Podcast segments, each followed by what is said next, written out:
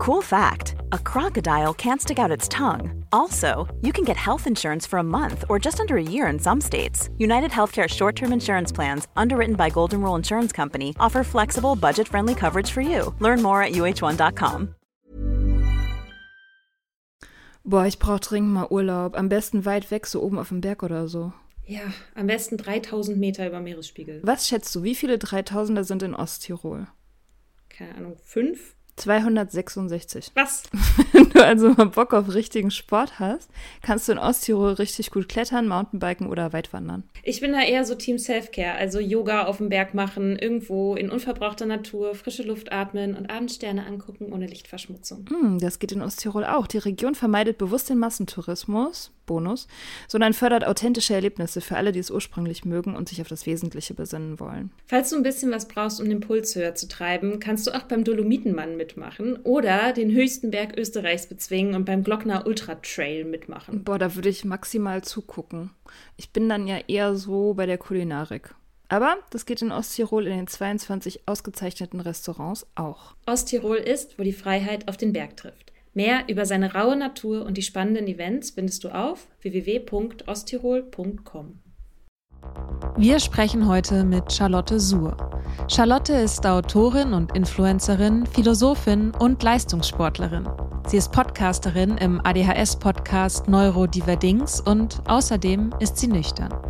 Sie erzählt uns heute, wie ihr Verhältnis zum Trinken war, als sie beschloss, damit aufzuhören und wie es heute ist, nach ungefähr sechs Jahren. Vor allem sprechen wir aber darüber, wieso Nüchternsein auch politisch ist. Wir fragen uns, wieso gibt es einen Schutz für Nichtraucherinnen, aber keinen für Nichttrinkerinnen? Und wieso nehmen wir es eigentlich hin, dass an so vielen öffentlichen Orten völlig selbstverständlich gesoffen wird? Alle Infos zu Charlotte haben wir in den Shownotes verlinkt. Viel Spaß mit dieser Folge.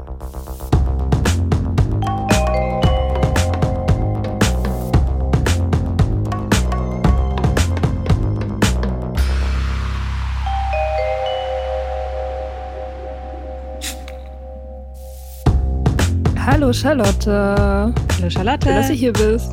Hi. Wieso in Gottes Namen hast du aufgehört zu trinken? Ja, ich habe aufgehört zu trinken, weil ich Sportlerin bin. Also sozusagen Leistungssportlerin. Das klingt irgendwie krasser, als es ist, weil es ist leider ein Sport, den niemand kennt, aber mir ist er wichtig genug, als dass ich irgendwann der Meinung war, ich sollte lieber nicht mehr trinken, weil das steht sich schon ziemlich doll im Weg. Was für ein Sport ist das? Ja, das ist Powerlifting. Wahrscheinlich kennt ihr das nicht. Was ist der Ähm, also es Unterschied ist ein- zum Lifting? Also ich nehme als Ähm, Gewichte heben. mhm.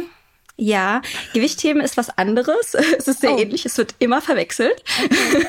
Aber es geht auch um Hanteln. Also ähm, es ist halt sozusagen wie Krafttraining und beim Powerlifting geht es darum, so stark wie möglich im Bankdrücken, Kreuzheben und Kniebeugen zu sein. Und wenn man halt viermal die Woche trainiert und Krafttraining ist eh so eine Sache, wo es vor allem um Regeneration geht und Alkoholkonsum und Regeneration verstehen sich nicht so gut. Und deswegen habe ich irgendwann beschlossen, okay, es wäre vielleicht irgendwie cooler mit dem Trinken aufzuhören. Hab das aber so für mich einfach so ganz privat beschlossen, dachte so, ja, okay, also mache ich halt so, muss ich jetzt auch nicht jedem unter die Nase binden, Also aber nicht so wie vielleicht wir. Also ich habe da halt nicht so ein großes Ding draus gemacht, Mhm. äh, so wie zum Beispiel zu dem Zeitpunkt, wo ich vegan wurde und meinte, ich müsste das jedem sofort sagen, wie geil das ist. Mhm. So war es bei mir halt nicht mit dem Alkohol. Aber später kam das dann irgendwie, dass ich irgendwann das Gefühl hatte, irgendwie sind alle um mich herum, herum irre, was das Thema angeht. Also wenn man sich da so rauszieht, merkt man nach einer Weile, dass man selber irgendwie die normale Person ist. Also sozusagen das Gegenteil von dem, was man in dem Moment dachte, wenn man aufhört. Und dass die anderen irgendwie alle so ein bisschen schizophren sind, was das Thema angeht. Ja, ist eine klassische Phase, Ja. die man durchläuft. Wir haben da doch neulich auch noch mal drüber geredet, Mika. Wo, du mit deinem, mit deinem Arztfreund geredet hast und gesagt hast, dass alle anderen crazy und krank sind und du die einzige normale. Und der meinte, das ist mega narzisstisch. Ja, Ja. ja, Ja, Ich, aber ich bin da total genau dieser Meinung immer noch. Nach sechs Jahren immer noch. Also ich meine, okay, das Wort schizophren ist natürlich, ich will jetzt auch natürlich niemanden pathologisieren oder so, aber man stellt halt irgendwann so fest, es ist schon irgendwie krass, wie die Leute sich verhalten. Also ich war letztens zum Beispiel auf einer Familienfeier und das war halt mitten am Tag und es waren Kinder da und alles und es war halt selbstverständlich, dass da nicht einfach Bier getrunken wurde, sondern auch direkt Wodka mitgebracht wurde und alle haben sich gefreut und yay und äh, hast du was Gutes mit, willst du was Gutes tun oder irgendwie so in die Richtung. Und ich dachte so krass irgendwie, warum eigentlich? Muss das sein? Und die Kinder waren daneben und haben dann auch mal irgendwie da, da war so ein ganz, ganz kleines Kind, was so an der Bierflasche so ein bisschen so rumgespielt hat. Ich dachte so, oh Gott. Mhm. Aber das merkt man irgendwie nicht in dem Moment, wo man aufhört, finde ich, sondern das kommt erst später. Also bei mir war es auf jeden Fall so, dass ich am Anfang halt so dachte, ja, na gut, okay, das ist jetzt halt so mein persönliches Ding. Ich komme halt auf Alkohol nicht so gut klar. Und ich mache halt so meinen Sport, was ja auch irgendwie eher ungewöhnlich ist, machen ja auch die wenigsten Leute. Und ja. Ist es dir dann schwer gefallen am Anfang? Nee, tatsächlich nicht. Also gut, das ist vielleicht auch so das Ding bei mir. Also ich würde halt sagen, ich hatte ein sehr problematisches Trinkverhalten, aber ich glaube nicht, dass ich ein Suchtverhalten hatte, was Alkohol angeht. Also es war halt so, ich habe getrunken ohne Ende und den Alkohol für mich halt genutzt. Aber als ich dann beschlossen habe, dass ich nicht mehr trinken möchte, dann war das auch okay für mich. Mhm. Ich brauchte nun Grund, der gut genug ist. Aber gab es da irgendeinen so Auslöser, einen konkreten Punkt? Äh, naja, schon ein paar Male, wo ich das Gefühl hatte, nach einem Besäufnis mich sehr, sehr schlecht zu fühlen, mich extrem zu schämen. Also das hatte ich sowieso in meiner Pubertät eigentlich auch immer, in meiner Jugend. Aber da war das halt noch so ein bisschen, ja, okay, das gehört dazu und es ist normal, dass man kotzt und irgendwie ist es ja auch eine lustige Geschichte. und ach Mensch, weißt du noch Silvester, wo ich mein Portemonnaie und mein iPod und meine Trinkflasche verloren habe. Ähm, Good times. Das ist dann irgendwie so. Die guten alten Zeiten. ähm, und da war halt immer natürlich schon so ein bisschen Charme mit dabei, aber fast auch so ein bisschen Stolz, was man für ulkige Geschichten dann erzählen kann. Und später hatte ich irgendwann das Gefühl, das Ulkige rückte so ein bisschen in den Hintergrund und es war dann eher nur noch die Scham darüber, wie ich mich verhalten habe. Teilweise auch gegenüber anderen Menschen. Also ich habe irgendwie mein Freund manchmal total schlecht behandelt oder irgendwie dachte ich wäre super witzig, wenn ich gemein bin. Also ich fand mich total schlagfertig und cool und war aber in Wahrheit einfach total fies. Mhm. Und das sind so Sachen, die mir dann am nächsten Tag irgendwie oft klar wurden, wo ich mich super doll geschämt habe und dachte so, boah, liegt es jetzt an mir? Komme ich nicht gut auf den Alkohol klar? Müsste ich irgendwie, weiß ich nicht, mh, mm, mich mehr zusammenreißen, wenn ich betrunken bin, was ja schon fast so ein bisschen paradox ist. Also ich dachte so ein bisschen, dass ich einfach besonders eklig werde, wenn ich betrunken bin, im Gegensatz zu anderen Leuten, die irgendwie cooler damit sind. Mhm. Mhm. Ja. Nee, sorry, ist die Frage beantwortet? Ja, ob es da so ein Ereignis gab? Es gab, es gab nicht das Ereignis, aber es gab viele Ereignisse, wo sich das dann irgendwann so angehäuft hat, dieses Gefühl von, eigentlich kannst du nicht so wirklich gut trinken. Das, ja. das, äh, du, du beherrschst diese Kunst nicht besonders gut. ja. Wie alt warst du da, als du aufgehört hast? Ähm, das war, ja, wann war das? Vor sechs Jahren oder so? Das heißt Mitte, Mitte 20. Mhm. Das ist ja. schon recht früh. Ja, weil, nee, keine Ahnung, ich würde halt gerne diese, dieses Thema abtasten, so der Unterschied, mhm. weil du gerade gesagt hast, du hast problematisch getrunken, aber nicht suchtmäßig. Mhm. Und das ist ja irgendwie, also diese, diese Grenze, dieser große Graubereich, das ist ja unser Bereich irgendwie. Deswegen finde ich es immer gut, irgendwie so ein bisschen die Symptomatik mhm. rauszuarbeiten, was da jetzt eigentlich genau der Unterschied ist, weil mittlerweile mhm. denke ich mhm. natürlich auch irgendwie, äh, ja, also, äh, keine Ahnung, irgendwie alle Leute, die problematisch trinken, sind ja schon in irgendeiner Stufe der Abhängigkeit drin, so. Also das mhm. denke ich halt mittlerweile. Auch wenn wir, wie du das sagst, also ne, das halt so krass normalisiert haben, dass sich da niemand so richtig reinzählen muss, der keinen Bock drauf hat. Mhm. So, ja. Ja. Es ist auch, ich, ich habe über das Thema auch schon öfter nachgedacht. Also ich habe mich damit beschäftigt und ich höre ja auch euren Podcast. Ähm, und das, deswegen habe ich mir die Frage natürlich auch schon öfter gestellt, warum denke ich eigentlich, dass ich nicht süchtig war? Und ich glaube nicht, dass ich ein Problem damit hätte zuzugeben, dass ich süchtig war, weil ich habe zum Beispiel eine andere Sucht, Rauchen. Das kann ich offen zugeben. Äh, ich habe aufgehört, aber ich weiß, wenn ich noch nur eine einzige Zigarette rauchen würde, dann wäre es wieder um mich geschehen. Da bin ich mir 100% sicher. Aber wenn ich einen Schluck Alkohol trinken würde, dann würde ich einfach nur denken, äh, i, möchte ich nicht. Gut, dass ich aufgehört habe. Mhm. Und ich habe problematisch getrunken im Sinne von, ich habe sehr viel getrunken, ich habe mich übergeben davon, ich habe getrunken, obwohl ich es besser wusste und obwohl ich wusste, dass ich kein netter Mensch bin, dass ich mich in Gefahr bringe und so weiter.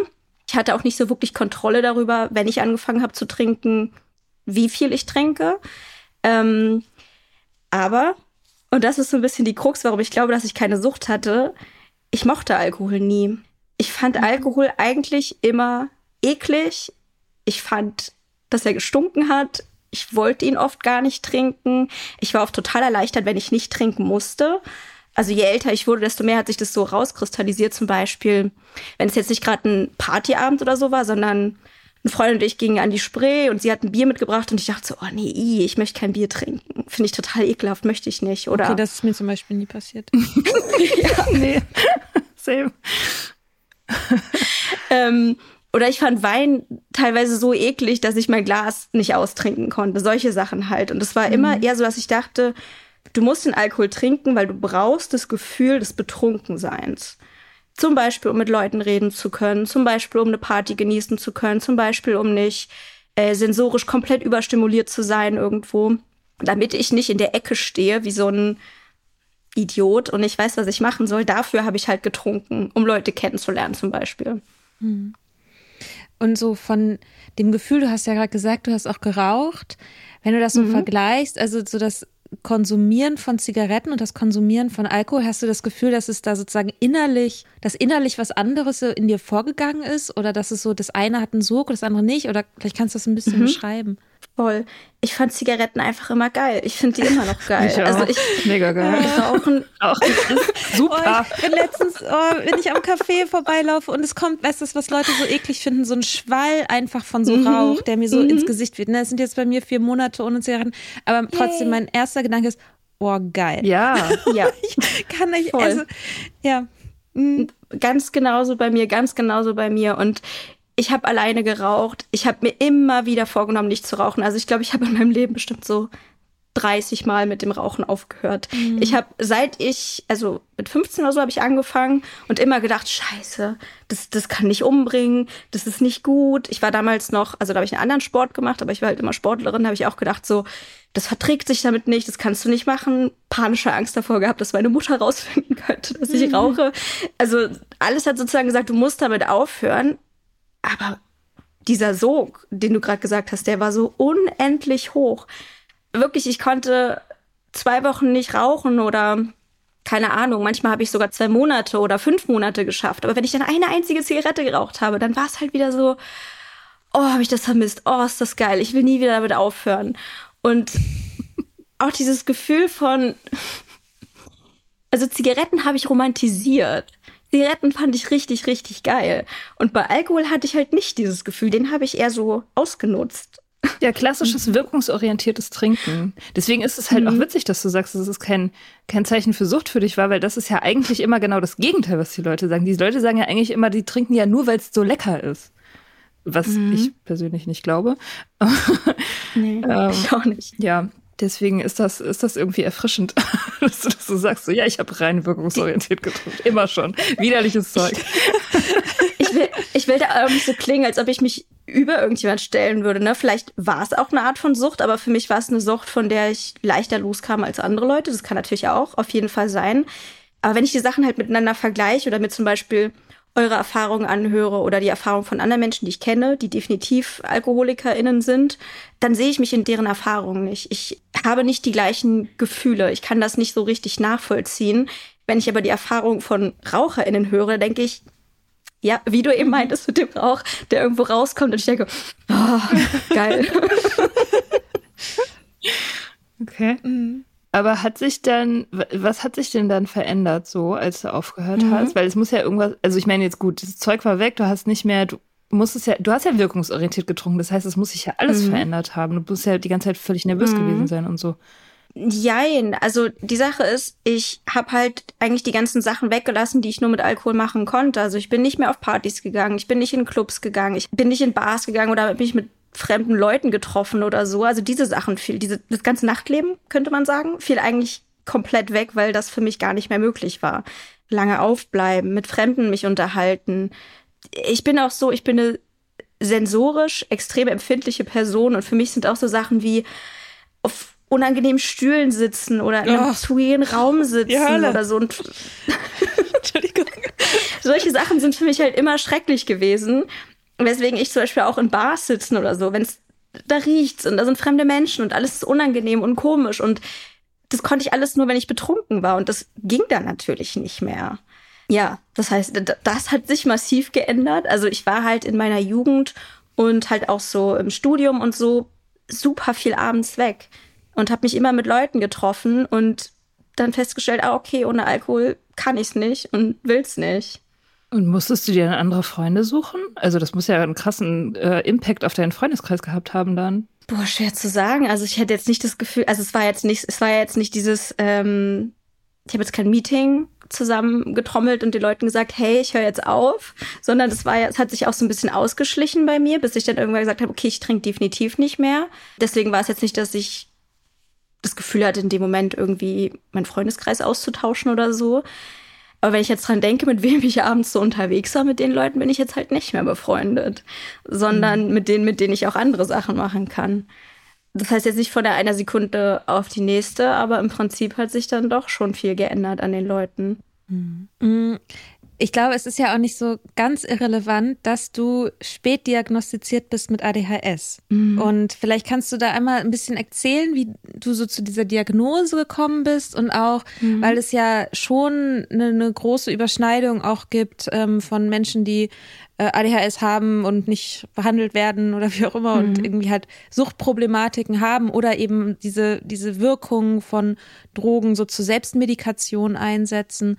Und vielleicht kannst du darüber ein bisschen was erzählen. Ja, also ich habe ja so ein bisschen das schon angedeutet, dass ich, wie soll ich sagen, gewisse soziale Schwierigkeiten habe. Das heißt, für mich sind Dinge wie ähm, Smalltalk und manchmal auch soziale Cues lesen oder insgesamt mich einfach wohlfühlen mit Menschen ein sehr, sehr schwieriges Thema. Und hinzu kommt noch diese Überstimulation. Dass ich einfach pausenlos Gefühl habe, irgendwas juckt, irgendwas ist zu viel, irgendwas ist zu hell, irgendwas ist mir zu laut, ich kann dies nicht aushalten, ich kann das nicht aushalten. Ich bin immer in diesem Modus von, hm, äh, irgendwas ist da, irgendwas ist da, irgendwas stört mich gerade. Mhm. Und da, wenn man das nicht weiß und wenn man das nicht einordnen kann, sondern einfach diese Erfahrung das Leben lang macht und denkt so, warum fühlt sich alles eigentlich so falsch und kacke und unangenehm an? Aber ah, wahrscheinlich meinetwegen, ich bin wahrscheinlich der Fehler im System. Und dann ist natürlich Alkohol eine super Möglichkeit, um mit diesem Problem umzugehen. Bei mir auch Zigaretten. Also Zigaretten waren für mich halt dieses, ich brauche irgendwas, ich brauche irgendeinen Kick im Alltag, ich brauche irgendwas, ich langweile mich, ich brauche irgendeine Stimulation, ich brauche irgendwas, was mir gerade ein gutes Gefühl gibt, Dopamin. Ah, okay, ich gehe mal eine rauchen.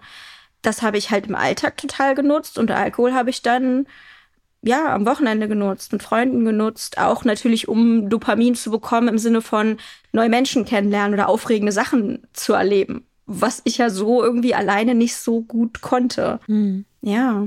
Wie bist du auf den Gedanken gekommen, dass das ADHS sein könnte? Äh, durch Social Media. Natürlich, wie es bei den meisten ist ja eine so der Fall ist. Ja. Modediagnose.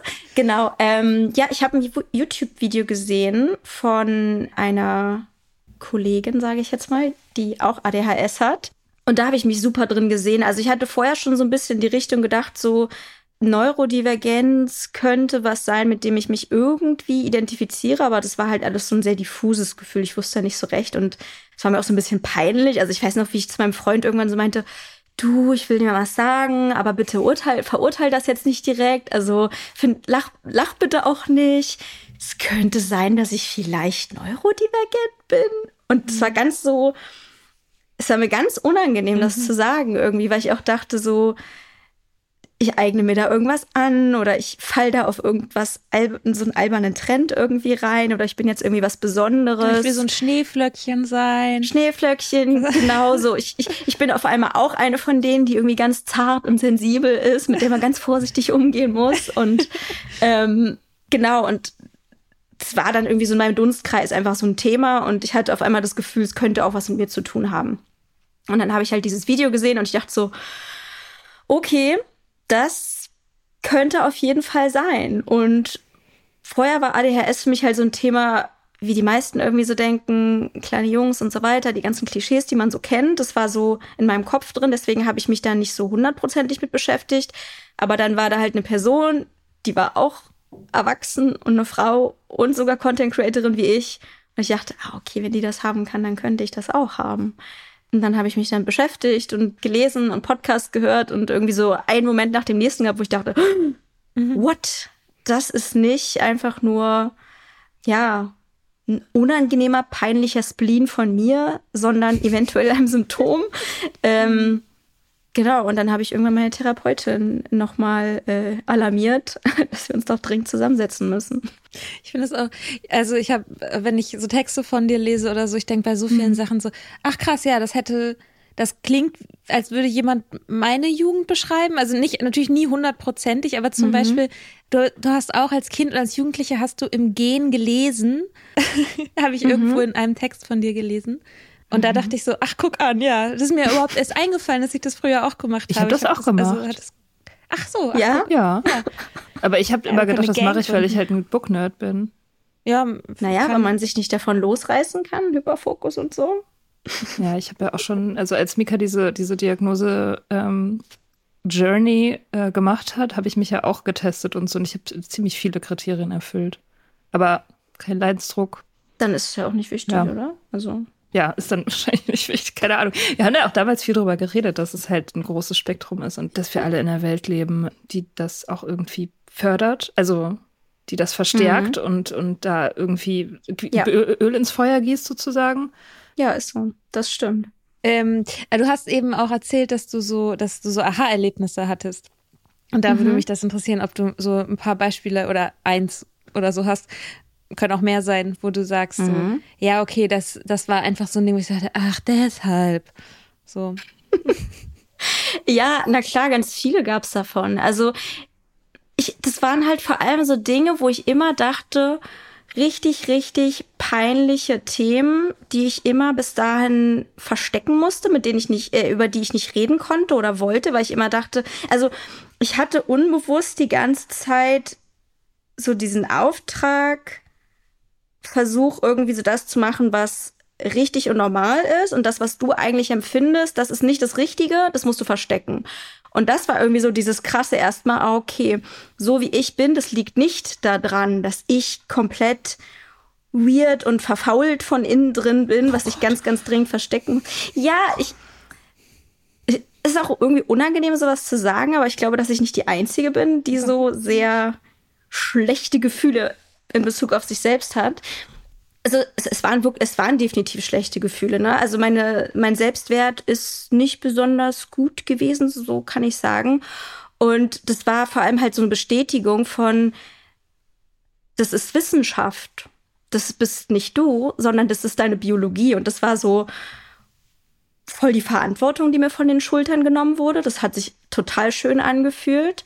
Ja, und dann waren das so Sachen wie, natürlich irgendwie so erstmal die ganz klassischen Sachen von, ich renne überall gegen, mir fällt alles runter, ich habe immer blaue Flecken, ich tue mir immer weh, ich bin super ungeschickt, ich vergesse einfach alles. Wenn ich mir nicht jeden Furz aufschreibe, dann ist es weg.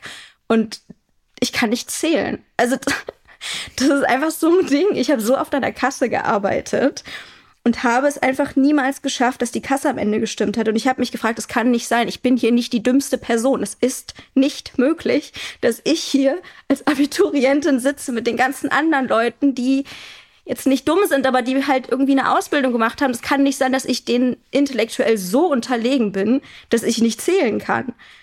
Aber es war halt so.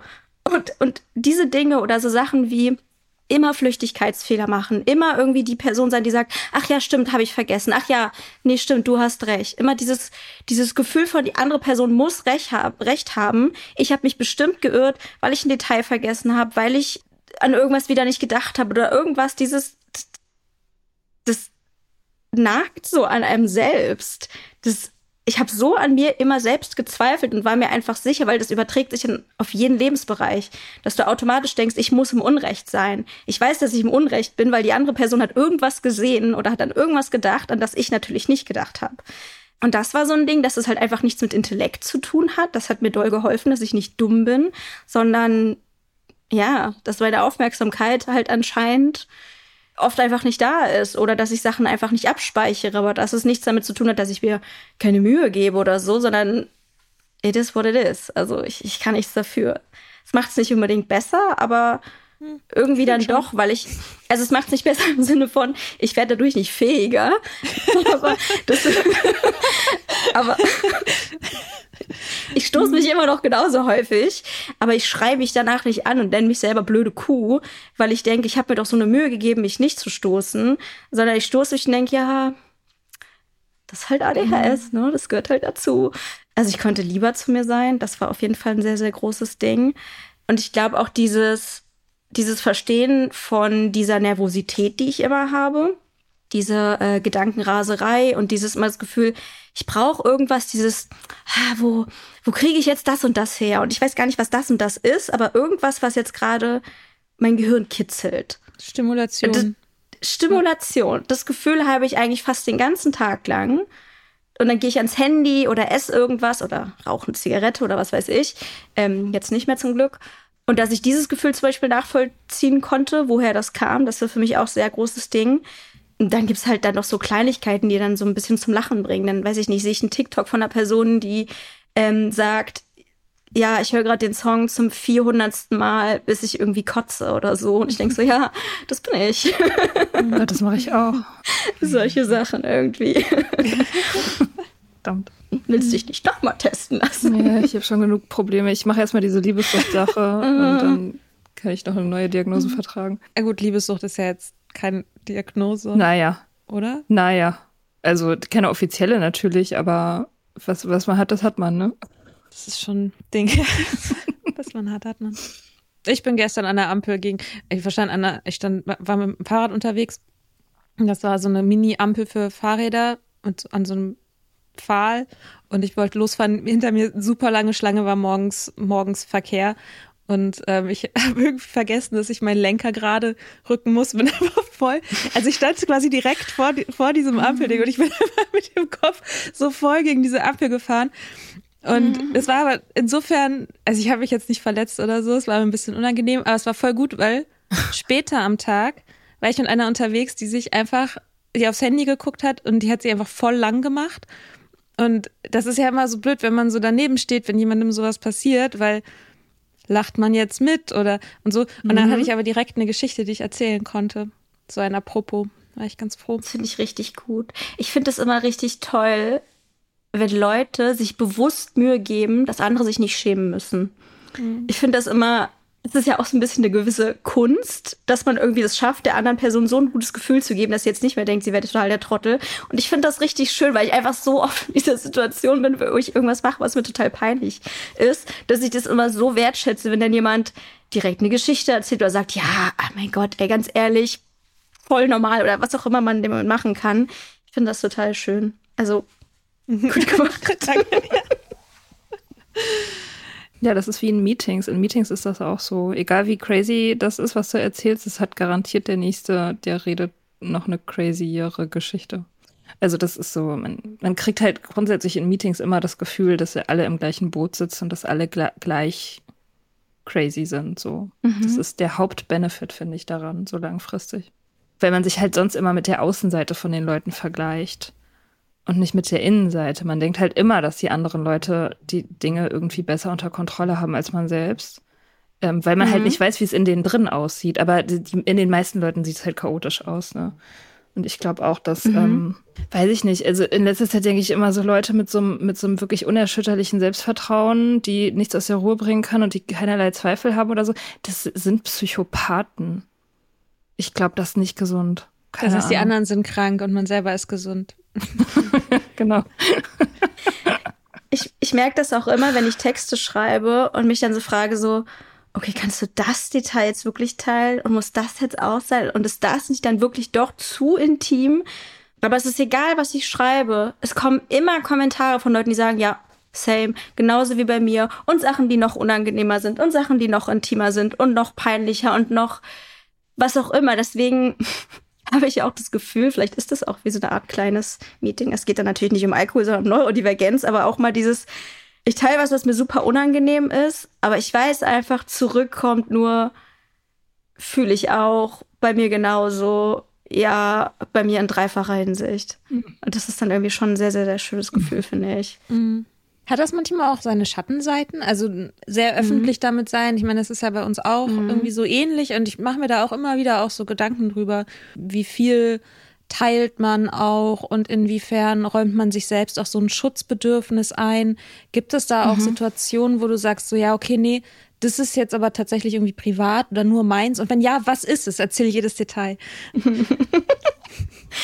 ähm, ja, natürlich, ich mache mir unendlich viele Gedanken darüber. Also vor allem, vor allem, wenn ich Sachen teile, die vielleicht moralisch auch jetzt nicht mehr so cool sind. Also wenn ich zum Beispiel teile, dass ich mich irgendjemandem gegenüber nicht gut verhalten habe oder so. Natürlich ist das nicht schön, irgendwie das zu teilen und auch zu wissen, es kann sein, dass Leute einen angreifen.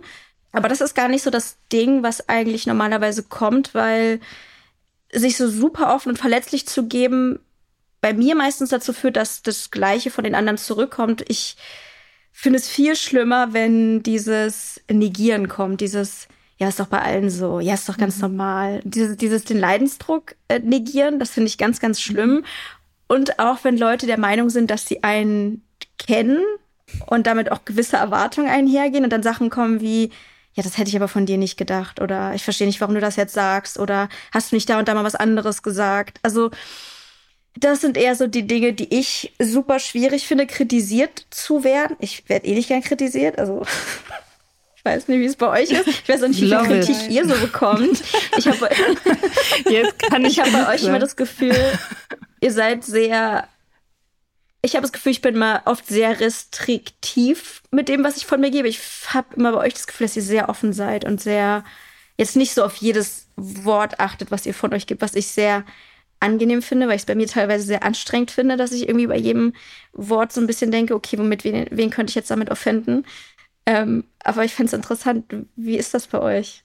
Ja, mir. Also, ich werde irgendwie mit den Jahren immer glaube ich, politisch unkorrekter. Ich weiß nicht, ich, ich rede schon so, wie mir das so einfällt. Keine Ahnung. Aber ich werde dafür jetzt auch nicht groß geschämt. Also mhm. habe ich jetzt noch nicht so die Erfahrung gemacht, dass mich dafür Leute kritisieren würden. I don't know. Ich, andere können das besser beurteilen als ich selber, nehme ich an. Mm, ich glaube, bei mir ist schon so, dass ich von uns beiden eher diejenige bin, die sich viele Gedanken macht. Also so Sorgen um darum, wie irgendwas rüberkommt, ob irgendein Thema in den Podcast reingehört. Also zum Beispiel haben wir jetzt ähm, gerade eine Folge zu kontrolliertem Trinken gemacht und weil ich auch so dachte, ja, irgendwie, ich will das vorher diskutieren, kann man das machen, wie kann man das machen, Verantwortung. Also nicht, dass Mia keine Verantwortung fühlt. So.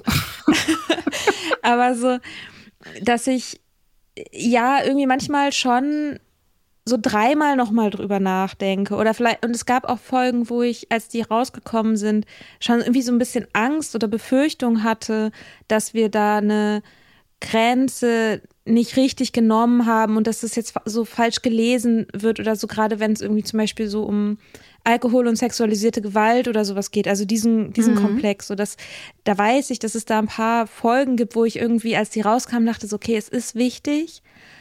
Ich habe aber Angst dass irgendwas nicht so richtig ankommt, weil ja auch dieses Medium eigentlich auch eins ist, wo man einfach so redet und ich auch zum Beispiel bei manchen Sachen, mir ist, es passiert, kommt halt auch vor, dass Leute uns zitieren irgendwo und ich, also ich habe keine Erinnerung daran, dass ich das jemals gesagt habe. Oh Gott. Ähm, das ist schlimm, wenn deine eigenen Freunde anfangen, dein, deine Podcast-Sachen zu zitieren in Gesprächen mit dir, um dich zu widerlegen. Gut, okay, das ist unangenehm. Das ist ja, aber du hast doch gesagt vor drei Wochen im Podcast. Das ist das Schlimme. Also ich meine, wenn ich mich jetzt mit einer Freundin unterhalte, dann achte ich ja auch nicht auf jeden Satz, den ich sage. So, dann unterhalte ich mich halt einfach, ne? Und das Problem mit dem Internet ist einfach, wenn du was schreibst oder aufnimmst, dass alles festgehalten wird und dass jeder einzelne Satz von so vielen Menschen gehört wird und alles auseinandergenommen werden kann, wo ich immer denke, die Ansprüche sind so wahnsinnig hoch irgendwie danach, wie Leute zu sein haben, während gleichzeitig das Thema Authentizität immer gefordert wird. Man soll so authentisch wie möglich sein. Und gleichzeitig werden trotzdem irgendwie die Sätze immer so auseinandergenommen. Also deswegen habe ich auch gefragt, wie das bei euch so ist, ob ihr viel Kritik oder so kriegt. Ähm, weiß ich nicht, bei bestimmten Aussagen, weil ich manchmal das Gefühl habe, dass ein das auch hemmt. Also mich hemmt das in Teilen schon stark. Ich habe jetzt eben zum Beispiel, als ich vorhin das Wort schizophren benutzt habe, weil ich es einfach in dem Moment irgendwie passend fand, gedacht, oh Gott, jetzt kommt bestimmt irgendjemand und sagt, dass ich das Wort komplett falsch verstanden habe und dass es auch überhaupt nicht angemessen ist, das in dem Zusammenhang zu benutzen. Und ich würde, I don't know, es wäre brandgefährlich und moralisch das allerletzte. Ja. Und das ist anstrengend.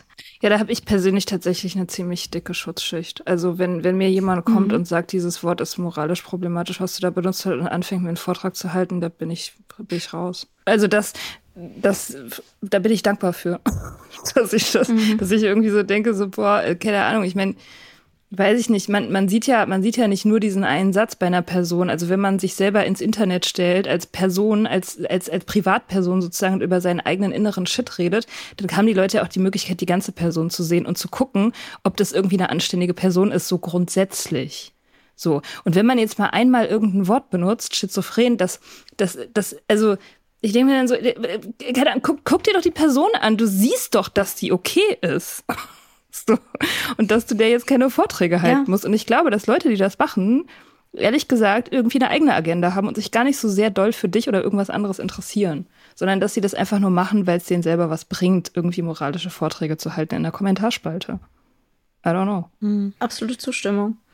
Also ich finde, bei uns ist es, glaube ich, auch noch mal ein bisschen was Spezielles, wobei ich glaube, in der Neurodivergenz-Szene, wenn man sie so nennen kann, ist es vielleicht auch ein bisschen so, dass die meisten Leute ja einfach total dankbar dafür sind, dass man den Kram macht. So, dass die, mhm. ne, weil, weil eben diese Inhalte, ja, was, was mit ihnen machen oder Identifikationspunkt sind. Und wenn wir jetzt Kritik kriegen, wir kriegen eigentlich immer sehr nette Kritik. So. Mhm. Und irgendwie so ein, ja, das fand ich schwierig, weil aus den und den Gründen. Und da würde ich immer sagen, ja, fair enough. Kann man, es ist schwierig. Ja, so. Mhm. Außer die eine, die gesagt hat, unsere Folgen werden immer langweiliger und wir klingen, als seien wir immer besoffen. Absoluter Lieblingskommentar. wir müssen das mal auf der Kachel schreiben. So wie die Taz das ja, macht. Doch, hatte ich, auch, hatte ich auch mal überlegt, ja. ja auch Mädels bleibt bei Schus Mädels Schuster bleibt bei deinen Leisten. Ja, Fand genau. ich auch gut. Das war auch ein guter, ja. stimmt. Ja, was redet ihr denn über Feminismus und ADHS? Das ist doch gar nee, nicht euer Kernthema. Tja, ja, ja.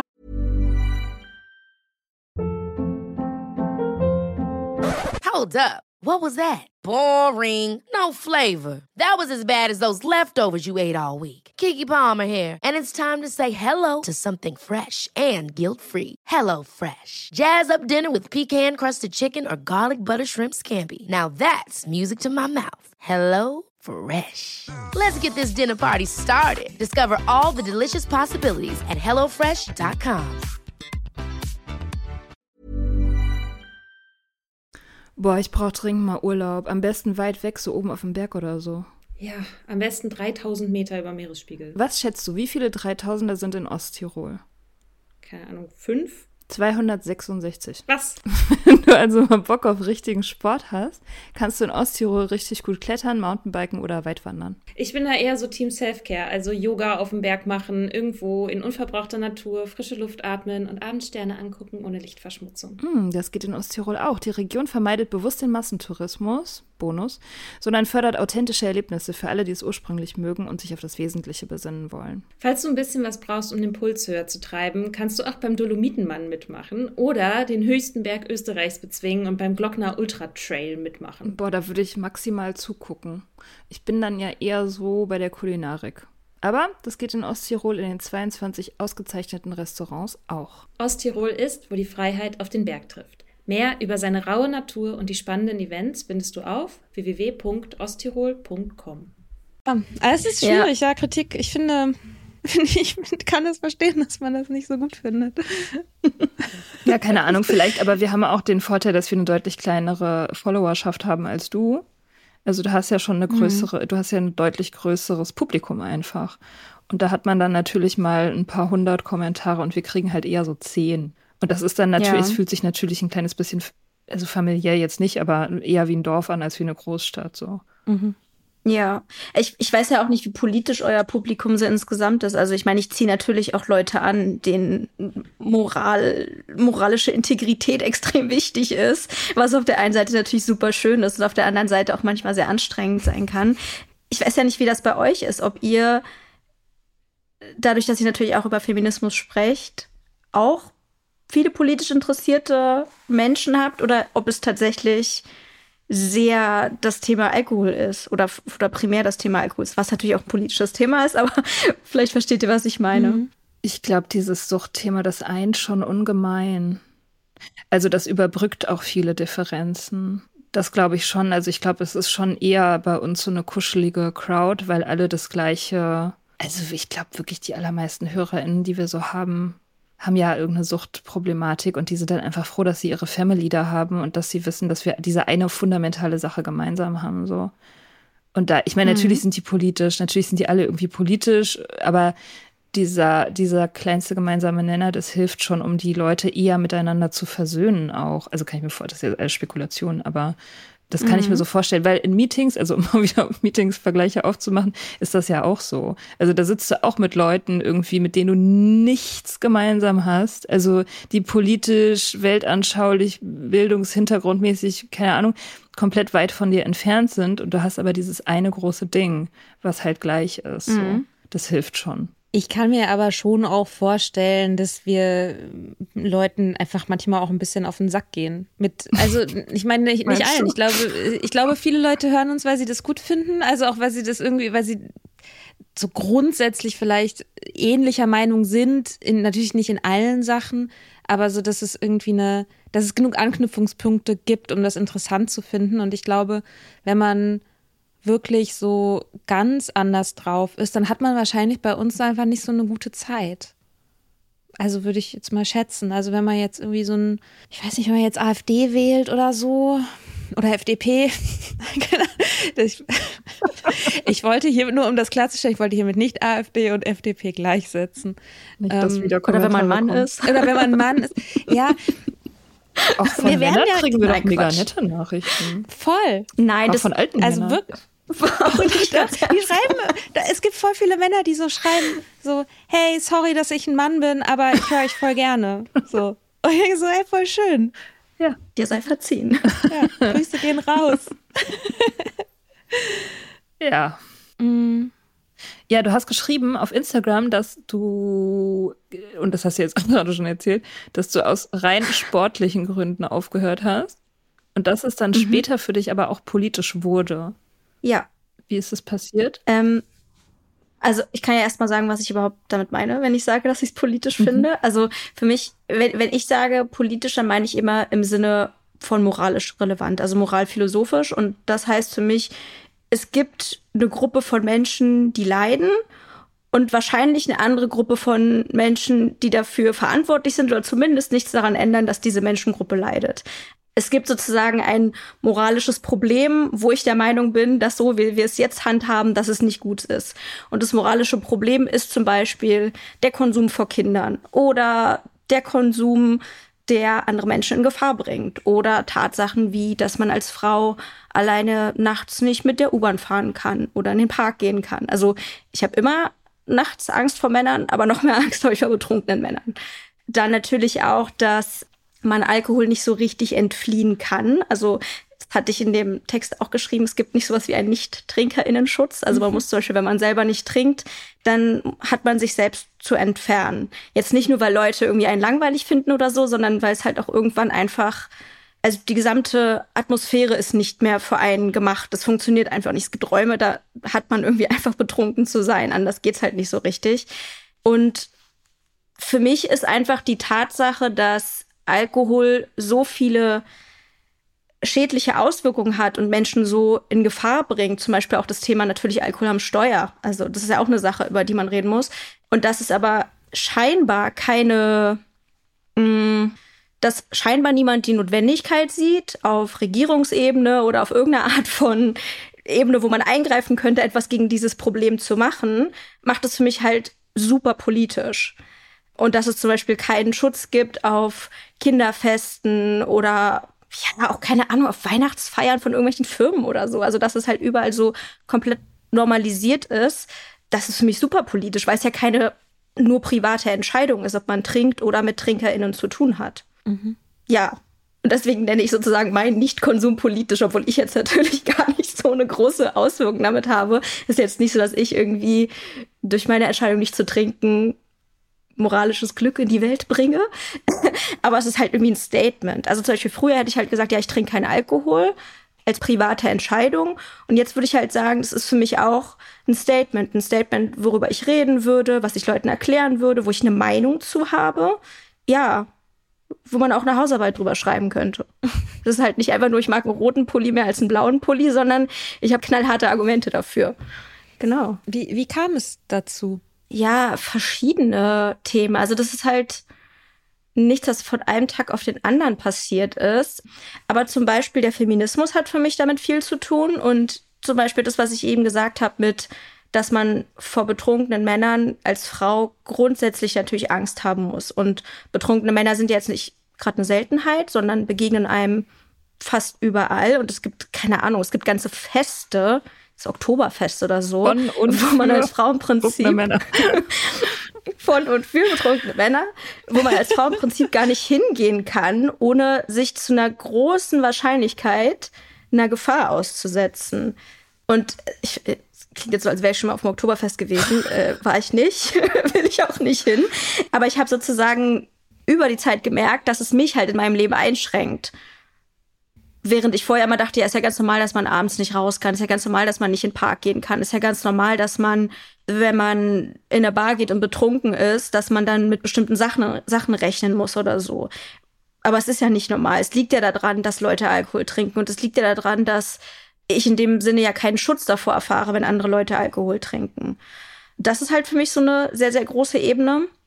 Und das ist auch so ein Gefühl, was ich aus dem Thema Veganismus sehr gut kenne. Dieses Gefühl von, ich habe das Gefühl, ich habe recht. Ich bin mir echt sicher, dass ich recht damit habe. Alkohol kann nicht gut sein. Das kann nicht normal sein, so viel zu trinken, wie der Durchschnittsbürger, die Durchschnittsbürgerin so trinkt. Irgendwie habe ich das Gefühl, ich habe recht. Aber gleichzeitig wird mir das Gefühl gegeben, dass ich nicht recht habe und dass ich die Unnormale bin. Und das finde ich total schlimm irgendwie, irgendwo zu sitzen, zum Beispiel auf einer Familienfeier und zu sehen, wie alle sich betrinken und so ein kleines Baby mit der Bierflasche rumspielt, da die da, voll schön und süß und so. Und ich denke so, was stimmt doch hier nicht, das kann doch nicht wahr sein. Und das finde ich irgendwie so krass, dass man das Gefühl hat, man wird so ein bisschen mundtot gemacht. Oder dass jetzt jemand sagt halt die Fresse, aber es ist halt eher so, du willst halt keine Spielverderberin sein und du willst halt nicht irgendwie für schlechte Stimmung sorgen und so. Aber es ist schon irgendwie klar, das Narrativ ist, Alkohol gehört dazu, Alkohol ist normal. Und wenn du nicht trinkst, ist es vielleicht für dich privat okay, aber belästige bitte andere nicht damit. Und so, genauso hat es sich bei mir angefühlt, als ich vegan würde.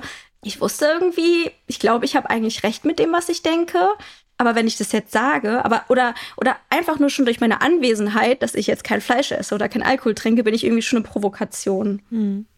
Ist ja auch, denke ich gerade so ein bisschen auch mit ADHS so ein Ding. Ist ja okay, dass du das hast, aber bitte leg nicht die Eigenschaften an den Tag, die darauf mhm. hinweisen könnten, dass du davon betroffen bist. Also okay, wir respektieren Neurodivergenz, aber bitte vergiss nicht ständig irgendwelche Sachen.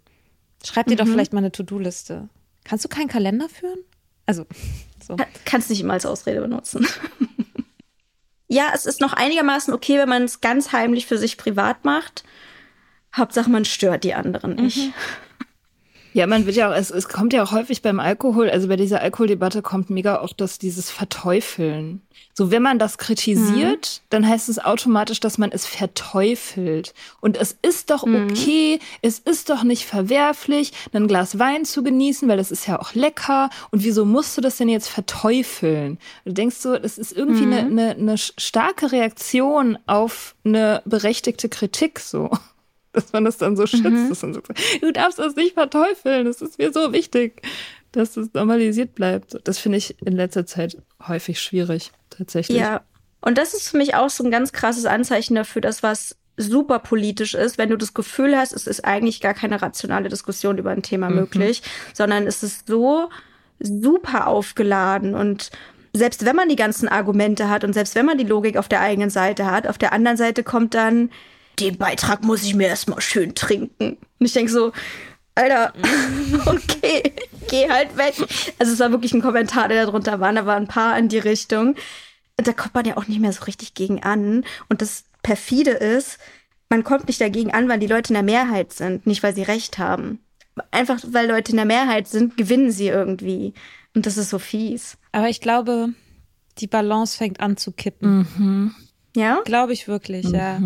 Also ich glaube alleine, dass zum Beispiel auch dein Beitrag, dass der so eine Resonanz hat, wie er hat, Das hat mich überrascht. dass es immer mehr ja so Formate gibt, dass das thematisiert wird und so. Und klar hast du unter jedem Artikel und unter jedem Beitrag in dieser Art, sobald man so ein bisschen die Bubble verlässt, hast du Leute, die sich davon gestört fühlen und sagen, ja, äh, saufen. Oder man darf ja heutzutage gar nichts mehr oder so. Ja, aber dafür gibt es halt immer mehr diese Gelegenheiten für diese Leute, diese Sachen zu schreiben, was ja schon bedeutet, dass sich sowas ein bisschen verändert. Und ich habe äh, ich hab ja neulich einen Text im Tagesspiegel gehabt über meinen Wuttext, den ich geschrieben habe, äh, als Antwort auf die Alkohol ist Rebellion, auf diesen Quatsch. Und ich habe jetzt gerade Feedback bekommen von der Redaktion. Dieser Text war extrem gefragt. Also er hat sehr, sehr viele Klicks bekommen, haben die mir zurückgemeldet.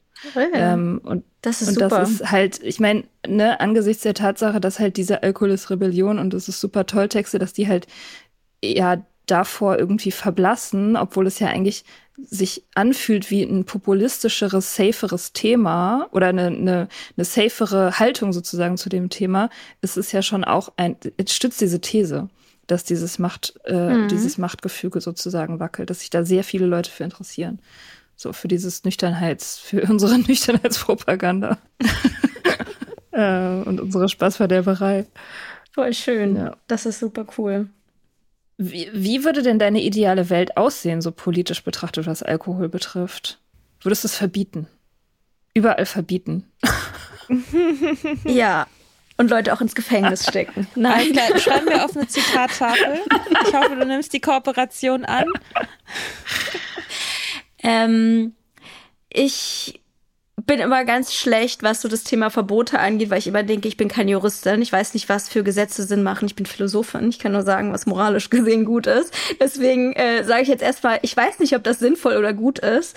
Was ich aber auf jeden Fall gut fände, wäre ein Nichttrinkerschutz. Tatsächlich einfach, dass es diese Mentalität von das gehört dazu, dass man nachts nicht raus kann und dass man in Gefahr ist, dass das irgendwie, dass man das angehen würde, dass man als Person, die nicht trinkt, dass man nicht überall, ja, in Gefahr kommen würde, dann wie, wie könnte man das machen? Das ist jetzt irgendwie auch ein bisschen schwer, das auf die Schnelle zu Na, sagen. Aber könnte- ich würde zum Beispiel, Sorry. man könnte halt, Sofort Ideen. na, man könnte halt nachts, also ab einer gewissen Uhrzeit den Verkauf verbieten zum Beispiel. Also, dass du halt als Spedi nicht Ja. mehr irgendwie äh, rund um die Uhr das verkaufen kannst oder an einer Tankstelle zum Beispiel. Oder du könntest äh, auch null Promille Gesetze machen, was Fahren betrifft. Aktuell kann man ja ein bisschen angetütert sein. Man könnte auch sagen null. So. man könnte auch sagen, Alkoholkonsum ist was Privates, das macht man nur in seinen privaten Räumen oder es gibt halt so wie in Amsterdam mit den, mit den Coffeeshops oder so, dass es so in gesicherten Räumen passiert. Ich würde es halt auf gar keinen Fall auf Kinderfesten, Sommerfesten, Firmenfeiern etc. pp. erlauben. Also das finde ich geht halt einfach gar nicht. Also genau, ich würde, glaube ich, vor allem die Räume beschränken, wo es eigentlich erlaubt ist. Das wäre so das Kernding. Und dann ist halt natürlich so dieses Thema Bar, Club und so. Das da zu verbieten wäre halt eher schwierig, aber dass es da irgendwie viel strengere Regeln gäbe. Dass es halt irgendwie jetzt nicht einfach nur, okay, du siehst zu besoffen aus, um in den Club reinzukommen, sondern keine Ahnung, dass vielleicht drin Muss pusten. ja, vielleicht. Bevor du, bevor du, bevor du ins Bergheim gehst. Bouncer gibt dir so, so richtig. Ja, Steigert sofort die Sexiness von dem Club. ähm, ich dachte auch gerade, was ich so verrückt finde, dass es in der Deutschen Bahn noch erlaubt ist. Mhm. Das finde ich halt auch krass im ICE-Bordrestaurant, dass da Alkohol verkauft wird. Und ich würde halt sagen, irgendwie an Orten, wo Leute nicht einfach so weg können, ist es absurd, Flugzeug. dass Flugzeug, oh krass, stimmt, Flugzeug, öffentlicher Nahverkehr und Züge, aber auch ja, so öffentliche Orte, eben sowas, wenn zum Beispiel ein Kinderstraßenfest ist oder sowas, ne, so was du gesagt hast, so das. Und ich meine, Deutschland ist ein, wirklich eines der wenigen Länder, wo man im öffentlichen Raum einfach so trinken kann. Die meisten anderen Länder erlauben das nicht. Die schaffen es trotzdem irgendwie besoffen zu sein. Ja, auch sowas wie zum Beispiel Weihnachtsmärkte, wo du denkst, so ja, eigentlich könnte es so schön sein irgendwie. Du holst dir irgendwie einen Crepe und dann genießt du ein bisschen die Stimmung und dann hörst du zum 400. Mal Last Christmas. Aber stattdessen sind eigentlich alle besoffen und du möchtest da gar nicht lang gehen, weil es so unangenehm ist. Also diese ganze Art von Alkoholkonsum, den würde ich auf jeden Fall, da würde ich sagen, da darf halt kein Alkohol mehr verkauft werden, gut ist. Oktoberfest. Auf den meisten ja, Oktoberfest würde ich einstampfen. Ganz ehrlich, steht dann einfach nur noch kannst du das Ganze. einer Bank, wo dann irgendwie so ein paar Leute mit so einem alkoholfreien Bier sitzen. Wo sind denn alle?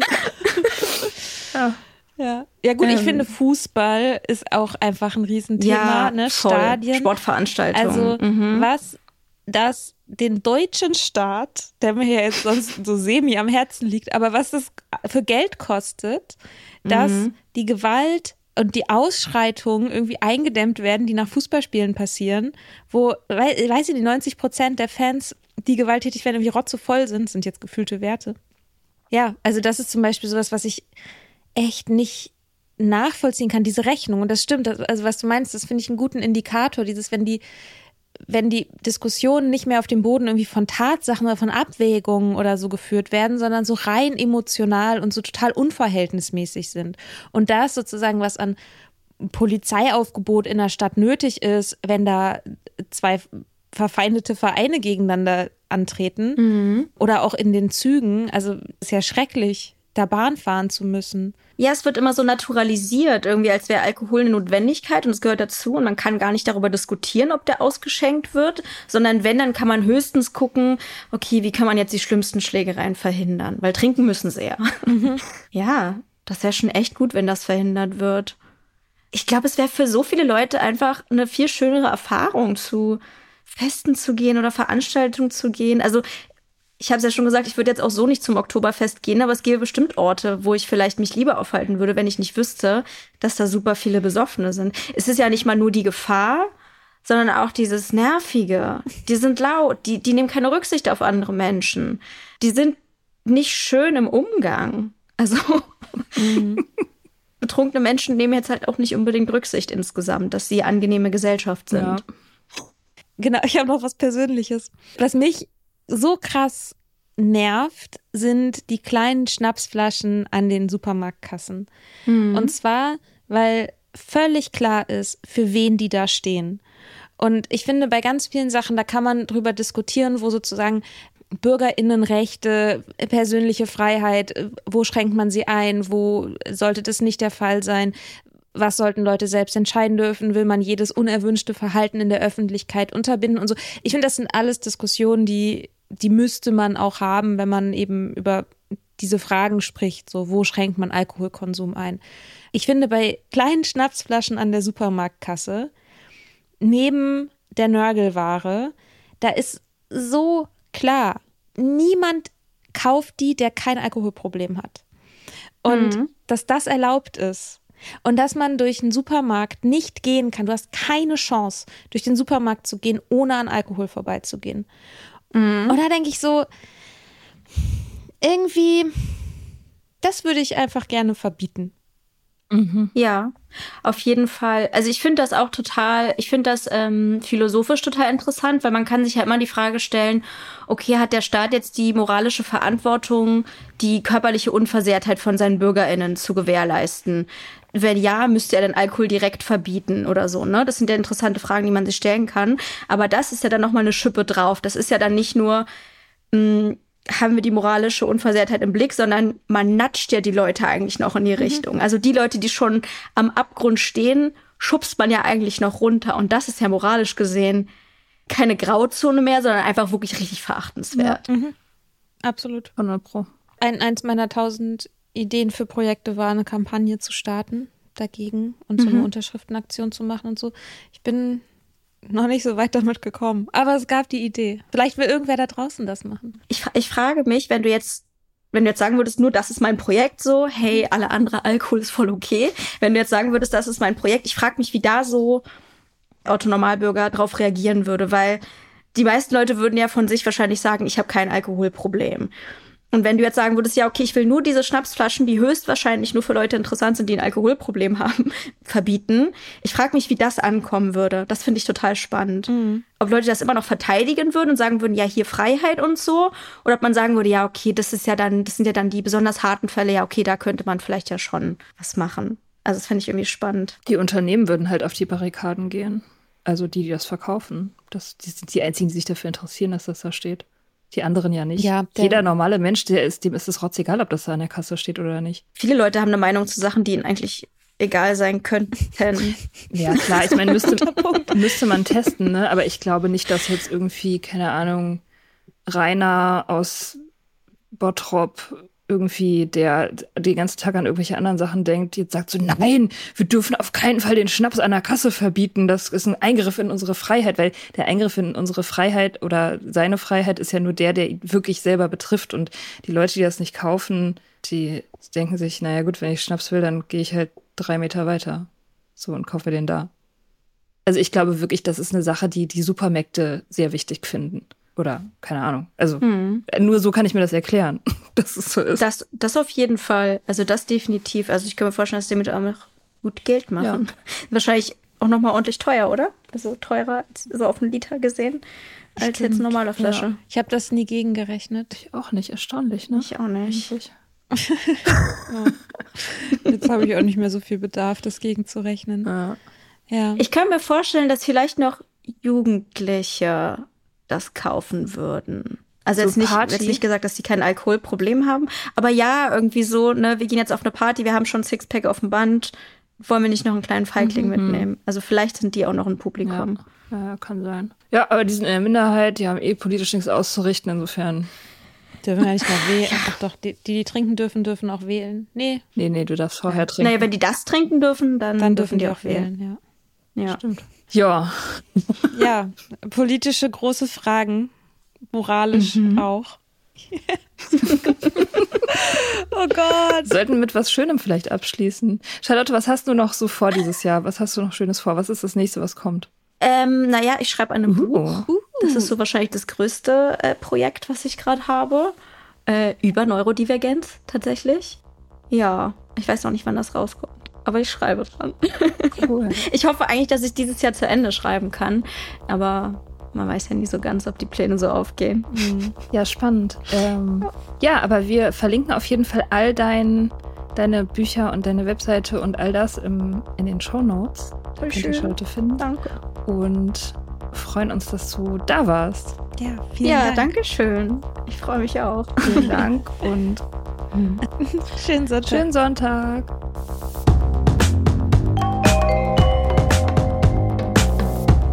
Wir hoffen, dir hat diese Folge gefallen. Wenn du mit Soda Club up to date bleiben willst, dann kannst du das auf sodaclub.com. Dort findest du nicht nur alle Podcast-Folgen, sondern auch das Soda Mag, Magazin für Unabhängigkeit. Wenn du Steady-Mitglied wirst, kannst du unsere Arbeit unterstützen und bekommst noch dazu unseren Newsletter voller geiler Bonusinhalte. Schreib uns für Feedback, Fragen und Themenvorschläge. Wir lesen alles. Und wenn du ein Sternchen bei Apple Podcasts und Herzchen bei Instagram gibst, dann lieben wir dich für immer. Bis bald auf sodaclub.com.